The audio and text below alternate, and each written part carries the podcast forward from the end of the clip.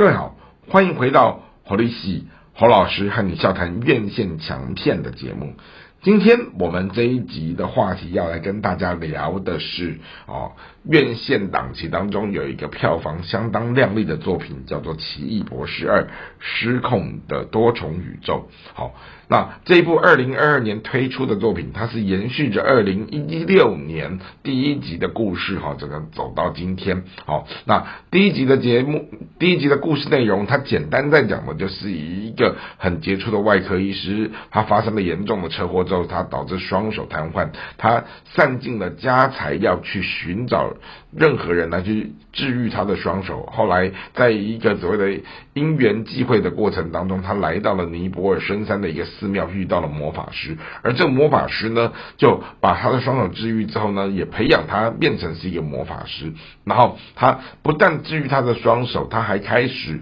从这样的一个所谓的人跟时空精灵这样的一个重叠的里，这样的一个多元世界里面的净空间去找到了，就他他有一个愿意去保护这个世界的责任。好，那当然进入到第二集，它整个延续下来的时候呢，好，你会看到几位核心的剧中人物，他原班人马出现了以后，还会再添加一些新的人进来。好，首先你就知道说，哦，第二节故事是有一个可以。多元的整个穿越宇宙的一个女孩，而这个女孩呢，她被黑女巫盯上了。而这个黑女巫她为什么盯上她？是因为这个黑女巫天天晚上做梦，梦到自己变成是一个慈祥的母亲，然后每天哄着两个可爱的孩子。那她希望这个。宇宙的重叠当中，他能够去把他心中的母爱的梦想去完成。于是他用尽了各种方式要去绑架这个女孩，而这个女孩在穿越时空里面，她知道奇异博士能救她。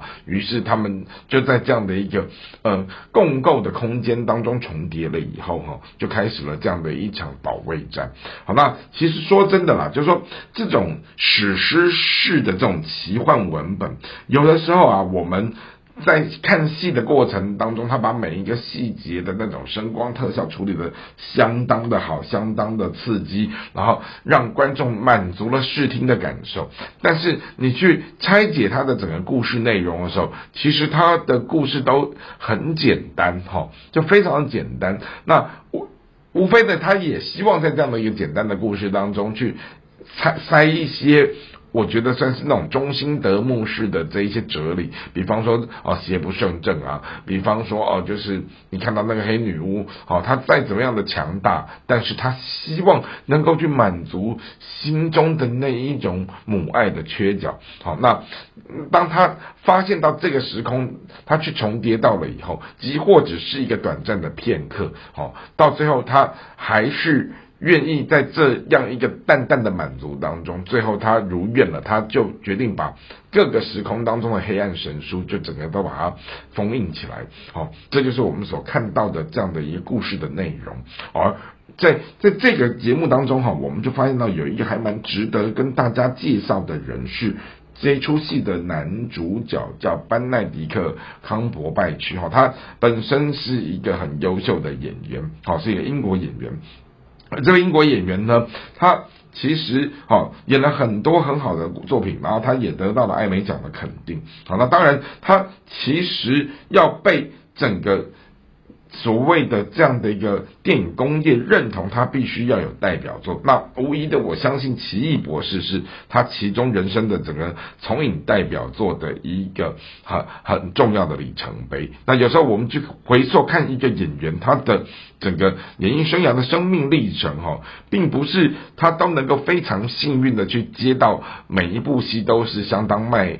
就是叫好又叫座。好，那这也就是我们去。平铺直述去看待每一个演员，他们在整个星海浮沉的历程过程当中，哦，他的不容易。但我们非常庆幸的是，《奇异博士》这样的一出戏，他从一个漫威的故事当中，哦，树立起来了以后，啊，他也刚好在这样的一个所谓的呃电影工业的趋势之下，然后他们融入了大量的这种虚拟实境电玩，或者是这一种所谓的呃。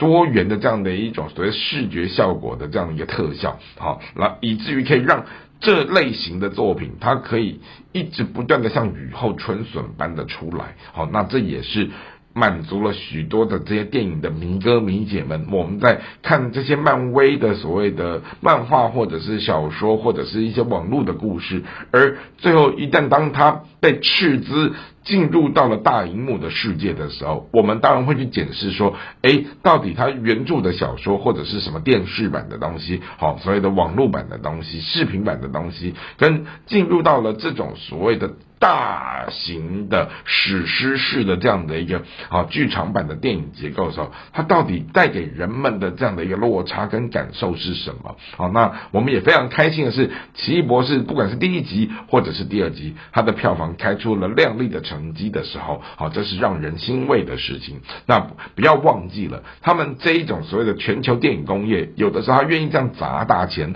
不是只有卖。一个小区，而是他要去透过这样的一个大成本，意图从一个全球的电影工业当中的票房里面去赚取回来的是更大的这样的一个收入。好，这就是我们从一个呃奇异博士这样的一个奇幻文本，好，那他用的是大量的声光特效，然后最后他以一个让满足。观众们的这种视听感受所赢得的这样的一个票房的成绩，这就是我们今天和大家聊的作品。那也希望今天的内容大家会喜欢。我们下次再会。